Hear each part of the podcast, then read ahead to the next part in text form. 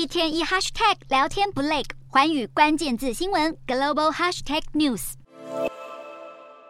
今天的环宇大话题要带大家来了解的是，通货膨胀的时代，万物皆涨，学费当然也不例外了。但是美国大学的学费真的是涨得太夸张了。最近，美国有线电视新闻网 CNN 引述的资料就显示，美国私立大学的学费在去年调涨了百分之四，来到了一年平均要四万美元。州立大学大概是一万五百美元左右，而一些顶尖的名校学费更是惊人，像是哈佛大学每年的学费就要五万七千多美元哦，换算台币大概是一百七十九万。但是这些都只是学费而已啊，加上伙食费、住宿，还有其他的生活支出。哈佛大学的校方说，每年大概就要花九万五千多美元，也就是将近台币三百万。四年的话就是上千万的台币。可是如果用美国家户一年平均只能存五千美元来做计算的话，也就是说，一般的美国家庭必须要存七十五年才能够提供一名的子女完成在哈佛四年的学习哦。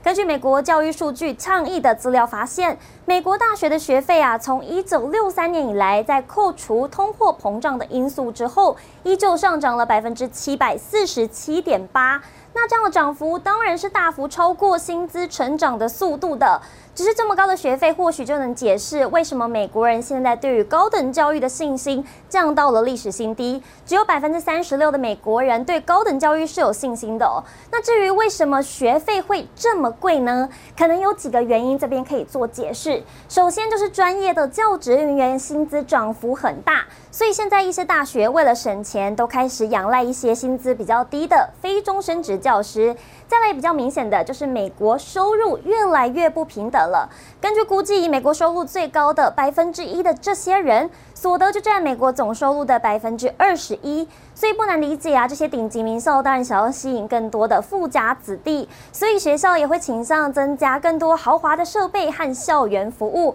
学费当然就提高了。那根据相关的研究就指出了，美国大学在行政服务支出方面，八年就增加了百分之二十九。另外，美国各州近期拨给高等教育的经费也普遍呈现减少的趋势。换句话说，这些大学必须仰赖学费才能够维持运作。那除了美国贵到吓人的学费引起关注之外，最近中国网络上也流传了一则贴文，表示中国北京的清华大学每年给外国留学生的补贴居然高达了二十万八千人民币，换算台币大概就是九十万。这笔金额包含了学杂费、住宿费，还有生活补助，甚至还有往返机票。然而，这样的政策就被批评了。很多中国本地的学生读不起大学，可是学校居然是资助外籍学生这么多钱呢，引起了中国网民的不满。但是如果这一项政策属实的话，或许可以吸引更多的外国人留学中国。